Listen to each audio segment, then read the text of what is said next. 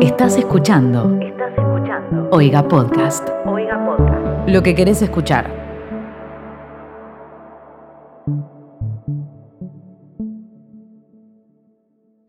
I'm as upset as you to learn Texas 2 and 3. But surely expulsion is not the answer. I'm afraid expulsion is the only answer. It is the opinion of the entire staff that Dexter is criminally insane. Sane, sane, sane.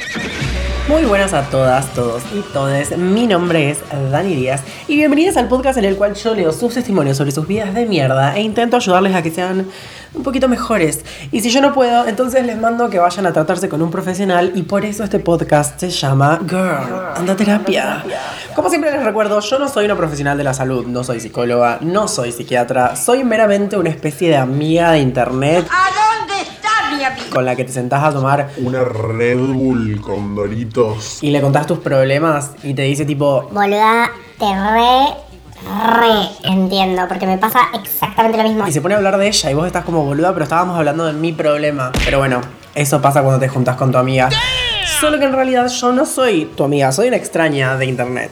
Si querés enviarme tu testimonio para que lo lea en futuros episodios, dirigite a mi Instagram. Atentos a esto porque cambié mi nombre de usuario en Instagram. Arroba Dani estos días. Sí, señores, es un juego de palabras con mi apellido, Dani, o sea, con mi nombre Dani Díaz, Dani estos días. Como en estos días que están pasando en la actualidad, soy Dani. Entonces, arroba Dani estos días.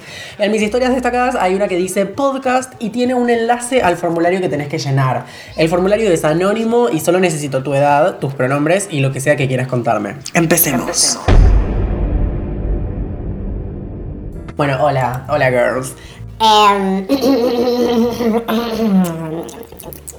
Vamos a empezar. ¿eh? Directamente vamos a empezar. Vamos. El primer testimonio dice. Hola Dani. Bueno, no sé por qué ahora estuve escuchando que pasan cosas similares a esta cosa que nunca se me pasó por la cabeza. ¿Qué dice señora? Actualmente me considero una persona asexual y cero sexoafectiva. Resulta que yo y mi mejor amigo, bueno, mi mejor amigo y yo, de un día para el otro empezamos a hacer como que éramos gays. ¿Qué? Él es hetero. Y como a tener sexo con ropa. Boy, that escalated quickly. Raro, ya sé. Después de eso pasamos a sexo posta. ok, tipo, ¿cómo es esto hacer como que sos gay? Eh, y pasa que siempre lo hacemos, pero terminamos como raro y decimos, che, no lo hacemos nunca más. A veces insiste él, a veces insisto yo. Es raro y me incomoda. Tampoco sé cómo controlarlo. ¿Qué recomendás? Eh, Primero, tener sexo con ropa no es tan raro. eh, o sea, bueno, está en vos llamarlo o no sexo, pero hay mucha gente que hace eso, como frotarse y esas cosas. Y o sea, no es, no es raro, qué sé yo, es una práctica más de las cientos de miles de prácticas que hay a la hora de tener un encuentro íntimo. La palabra íntimo me da medio como, como católicos cuando dicen como la intimidad y eso, pero, pero sí, bueno, no sé, un encuentro con otra persona. Em, como que hay que dejar de, de- ponerle reglas al, al- al- bueno, eso, a los encuentros eh, con otras personas. Como que haces lo que te pinta, porque si te pinta es natural, digamos, es eso. Si te da ganas de hacerlo, si lo hacen, está bien, no, tiene nada de raro.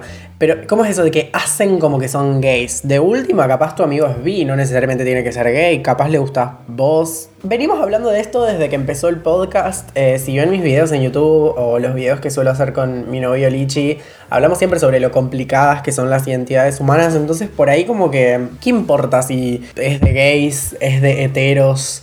Si uno dice que, si el otro, tipo, si. No, o sea, no pasa nada, si les gusta, háganlo, ya está.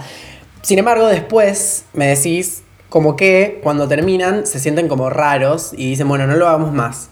Y después dice, es raro y me incomoda, pero tampoco sé cómo controlarlo. ¿Qué recomendás? La verdad no sé qué recomendarte porque no termino de entender si te gusta o no te gusta. Como que existe igual que te guste pero te haga sentir incómoda. Pero para mí eso tiene que ver con que no lo hablan. Eh, básicamente deberían hablarlo. Yo creo que eso es lo que deberían hacer. Como que antes de llegar a una conclusión deberían hablarlo. Como, che, esto pasa a veces cuando nos juntamos.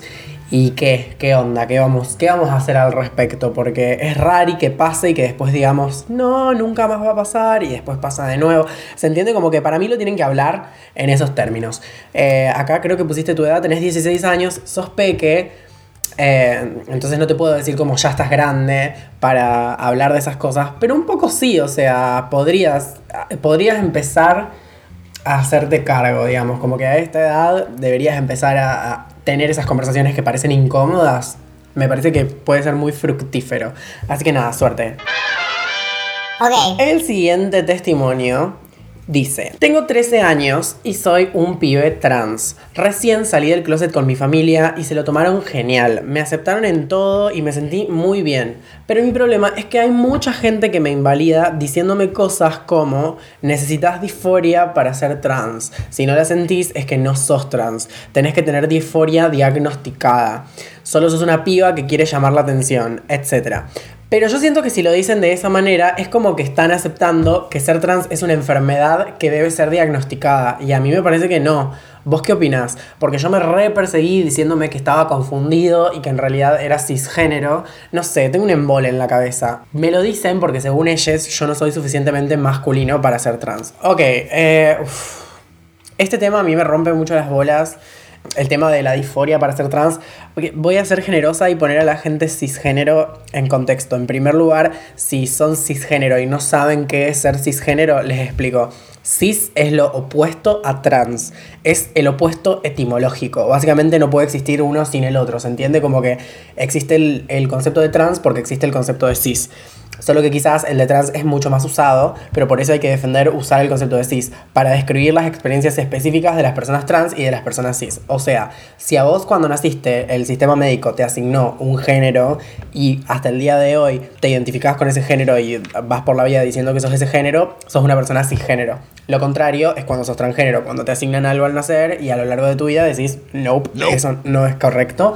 Eso, eh, digamos, por definición es una persona trans. Después, otro de los conceptos que nombra, que me parece necesario aclarar, es el de disforia. La disforia vendría a ser, como resumido, bueno, igual ahora voy a dar una explicación larga sobre todo esto, pero muy resumido como la sensación de malestar que causa ser trans en una sociedad que no a priori es buena onda, piola, eh, muy acepta aceptantedora, aceptadora de la gente trans. Em, el problema es que, bueno, miren, directamente voy a pasar a, la explicación. Yo no creo que para ser trans haya que tener disforia. En primer lugar, igual aclaro que ser trans no es una enfermedad y no es una enfermedad según la comunidad médica internacional. O sea, lo que digan tus amigues me chupa un huevo, tipo, no es una enfermedad, no es un diagnóstico. Y esto es muy importante, si me están escuchando personas trans, por favor, no le llamen tratamiento a las cosas que hacen con hormonas, por ejemplo, porque si vos usas la palabra tratamiento, básicamente estás diciendo que estás haciendo algo para tratar algo que está mal. Una terapia hormonal es precisamente eso, una terapia. Una terapia es algo que vos haces porque vos sentís que es bueno para resolver una situación que te tiene mal. Pero si vos decís un tratamiento, eso implica que todas las personas trans tienen que tomar hormonas porque necesitan ser tratadas por la enfermedad que tienen. ¿Se entiende? Entonces, eh, esa es otra cosa que quiero decir. Pero bueno, eh, en primer lugar, entonces, creo que es particularmente útil remitirse a las definiciones de transgénero y de disforia de género. Obviamente hay diferentes definiciones según diferentes personas, organizaciones, diccionarios, etc.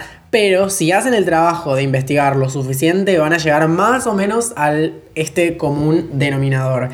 Transgénero es una persona cuya identidad de género es diferente al sexo que se le asignó al nacer. La disforia de género es el malestar causado por la discordancia entre la identidad de género autopercibida y el sexo asignado al nacer, con el que las personas trans no se sienten identificadas ni sienten como propio. Pueden hacer este trabajo, yo lo hice, me tomó 10 minutos en Google y ninguna definición de transgénero habla sobre el malestar causado por serlo. Eso es la disforia de género, al menos según el Manual Diagnóstico y Estadístico de los Trastornos Mentales de la Asociación Estadounidense de Psiquiatría, que es básicamente el manual que inventó el concepto de disforia para poder diagnosticarlo. En algunos países ser trans es algo que es diagnosticado. O sea, podés sentir una incongruencia entre tu género autopercibido y tu género asignado al nacer, lo cual es básicamente la definición de trans y por ende todas las personas trans sienten esa incongruencia sin sentir un malestar a causa de ello. ¿Se entiende? Por eso es que algunas personas trans no tienen disforia, porque esa incongruencia no les genera un malestar significativo. Sea por los motivos que sea, simplemente no les pasa. Y la disforia de género no es la incongruencia en sí misma, es el malestar causado por esa incongruencia. Algunas personas trans sienten muchísimo malestar, otras sienten un poco, otras no sienten nada, otras sienten mucho pero no lo manifiestan, etc. Entonces hay muchísimas personas trans que tienen niveles altos de disforia, pero esto no es bajo ningún pretexto un requerimiento sine qua non de la condición trans. Y, o sea, me pasa que entiendo si las personas que tienen una disforia severa, tipo si las personas trans eh, que, que, siempre sintieron como un gran malestar por ser trans, sienten que ellas sufrieron un montón, tuvieron que atravesar todo un trauma y eso es lo que las hace trans, eh, entonces sienten que las demás personas deberían pasar por lo mismo pero es como si buscaran que el sufrimiento fuera un requerimiento de la condición trans, como si quisieran que todas las personas trans sufrieran. Y me parece horrible, siento que deberíamos buscar, eh, como sociedad en conjunto, minimizar el sufrimiento, no impulsarlo o promoverlo como una condición para la afirmación de la propia identidad.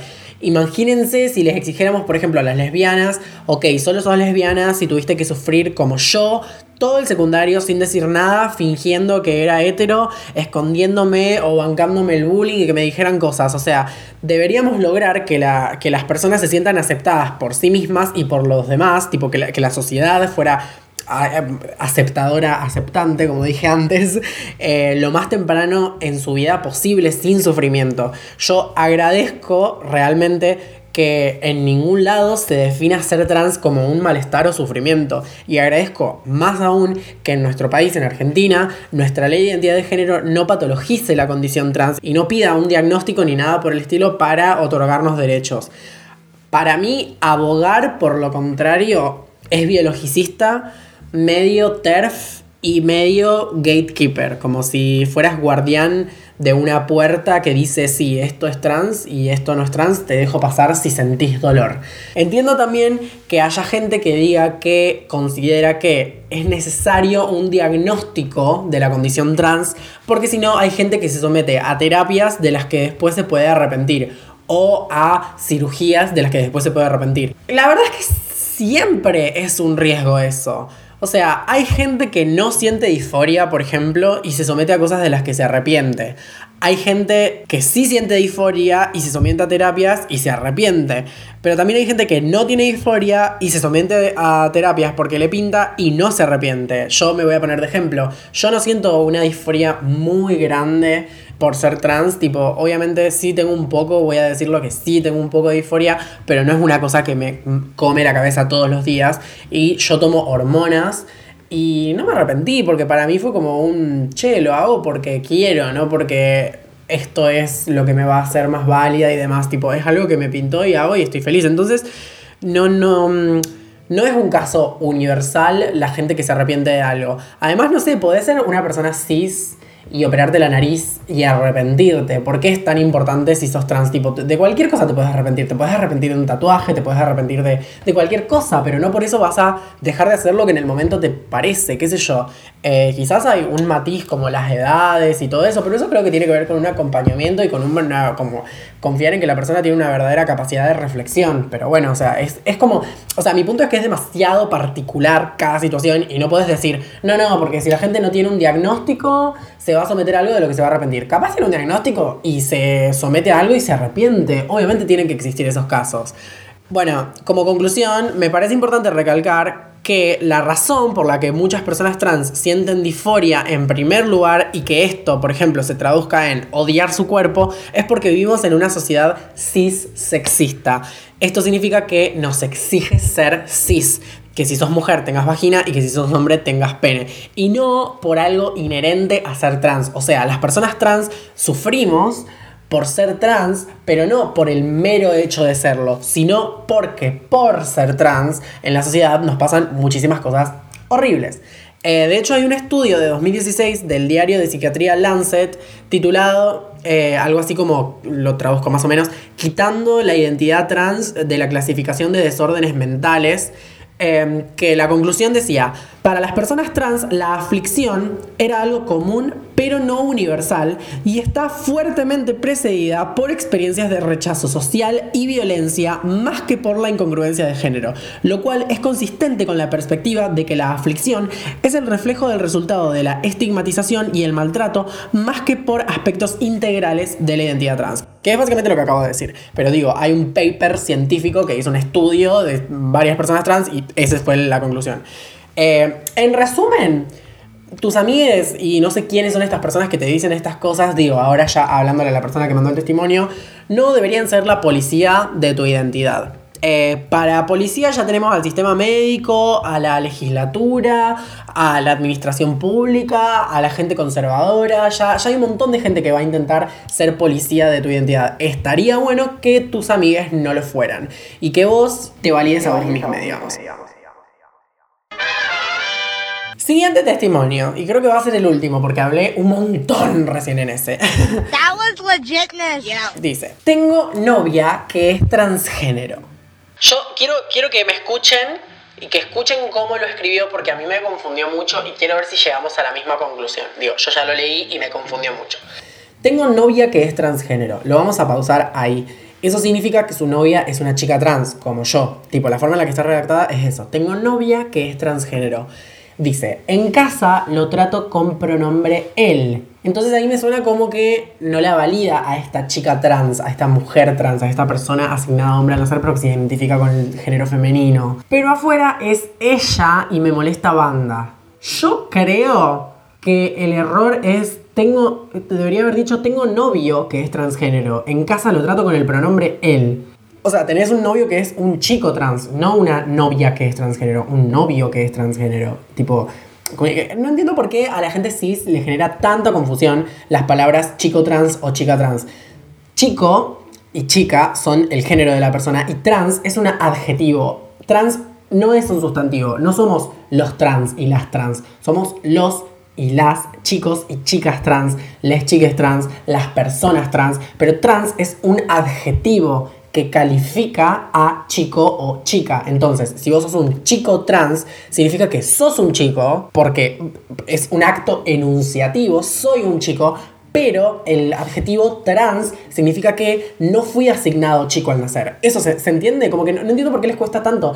¿Por qué seríamos personas trans? Tipo, ¿por qué yo sería una chica trans? Pero diría, sí, sí, soy un chico trans para que la gente piense que como que como que me tienen que tratar en femenino. Para eso empiezo yo por tratarme en femenino, ¿se entiende? bueno, no sé, creo que eh, es algo que noté que hacen las personas cis. Como que si les decís, sí, sí, es un chico trans, te preguntan, Pero ¿cómo sería? ¿Que es un chico o que es una chica? y ya, ya ahí yo ya no entiendo qué me estás preguntando, porque eh, gente cis. Pero bueno, en fin, vamos. Em, está siempre con cara de ojete. Yo creo que es porque está en el closet. Siempre me dice que quiere sacarse las tetas porque se siente mal. Esa fue la pista que me hizo darme cuenta de que era un chico trans. Pero digo, a esta persona lo primero que te digo es, si decís que en tu casa lo tratás con pronombre él porque es un chico trans y lo respetás, no digas novia transgénero, decís novio transgénero. A mí no me deja tener amigos pero él puede tener miles de amigas. Yo me siento mal. Tengo que estar encerrada en mi casa, pero él puede juntarse con cualquiera. Estoy cansada porque siento que estoy en una relación tóxica. Mira, me parece que hay como dos cosas, una nada que ver con la otra. Tipo, al, principio no entendí qué tiene que ver que sea trans. Tipo, si está con cara de orto porque está en el closet, sí es muy probable que sea eso. Pero eso no justifica sus actitudes tóxicas hacia vos. De decirte, no, no puedes tener amigues y tener celos. Entonces, no sé bien ni siquiera cuál es tu problema como que sentís que estás en una relación tóxica y puede ser, pero qué sé yo, vos también le decís novia a tu novio trans, que debería ser, debería ser la primera persona en darle esa validación, digamos, como que su, su pareja, la persona más íntima, esa es la persona que debería darle la validación de que es un pibe trans. Entonces yo digo que les dos necesitarían entender ciertas cosas que no están entendiendo. Tu novio trans, varón, no novia transgénero, eh, debería entender cosas de los celos y vos deberías entender más cosas de la gente trans.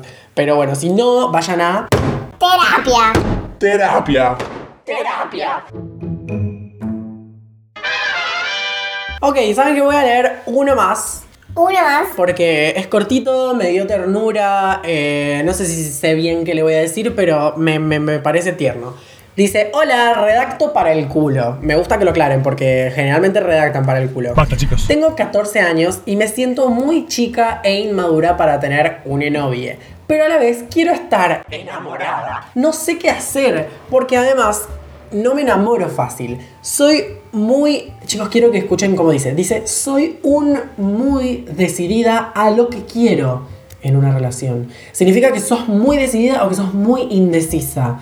Bueno, ¿qué mierda hago? Espero más tiempo. Me enamoro del primer boludo que vea. Postdata, amo tus videos. Bueno, gracias. Mira, Em, enamorarse no es algo que elegís. Entonces te tiro esa, como que cuando te enamores te vas a enamorar. Es así, no puedes decir, sí, me enamoro del primer boludo que vea. Tipo, eso es algo que, pasa, no que decidís. Sin embargo, si tienes 14, tipo, yo tuve mi primer novio a los 14. Pero es como, no sé, como que no quiero caer por un lado en el discurso de las edades, de que a cierta edad te pasa tal cosa y a cierta edad te pasa tal cosa. Como que sos muy chico para esto, sos muy grande para esto. Siento que hay ciertas cosas que no son tan así, pero hay otras que un poco sí.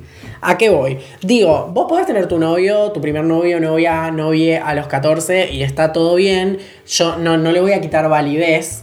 Pero sí creo que los años en los que estás en la secundaria, que tenés entre, no sé, tipo tus años de adolescencia, son años que por definición son años de cambio, años de constante buscarte a vos mismo, eh, cuando te empezás como a soltar de tu familia, pero a la vez no tanto. Son años complejos. Como que no importa qué cosas te estén pasando, buenas o malas, tu contexto, como que la adolescencia es crisis y cambio constante para todos, para la gente queer, para la gente cis. Es como cuando se empieza como a formar todo lo que sos por vos mismos sin los demás, ¿se entiende? Entonces, como que las relaciones que tenés a esa edad están condicionadas por ese factor, son relaciones que tenés a esa edad. Digo, no le quiero quitar validez si te enamoras de alguien a los 14 años. Tipo, yo tengo un ex de cuando tenía 14. eh, fue una cosa re intensa. Yo sentí cosas muy lindas, también sentí cosas muy feas. Fue una relación como cualquier otra. Pero sí creo que es muy diferente una relación que tengas a los 14 con una relación que vayas a tener a los 20. Digo, capaz eh, estás con la misma persona de acá a los 20, puede ser, no sé. Pero sí, es como que yo digo que no deberías preocuparte tanto. ¿Por qué? Porque para estar con gente vas a tener un millón de años de vida. O bueno, eso es lo que pensás. O sea, también podés pensar que te morís el año que viene, pero si te morís el año que viene, o sea, podés quedarte todo el día tirada en la cama porque en total te vas a morir. Entonces, o sea, no da. Como que, o sea, básicamente mi consejo sería no te preocupes. Como si te gusta alguien un día, bueno, te gusta y ya. Y si no te gusta, no te gusta. Punto. Como que si te pinta algún día que querés estar en una relación con alguien y la persona te lo reciproca, eh, buenísimo. Y si no, ya fue, qué sé yo, tenés 14 años, tipo, tirate a ver Glee. Arre yo vieja, tipo, recomendándole a la gente Glee. Bueno, no sé, tirate a ver Sex Education. No sé qué miran los pendejos ahora. Bueno, eso es todo. Estoy perdón, perdón, una mierda este consejo. Pero bueno, eso es todo por hoy. Les recuerdo que si quieren enviar su testimonio para que lo lean en futuros episodios, tienen que ir a mi Instagram, arroba Dani estos días. Recuerden que cambié, ya no es más el nombre de usuario anterior, ahora es arroba Dani estos días. Y en mis historias destacadas hay una que dice podcast y tiene un enlace al formulario que tienen que llenar. Hasta la próxima.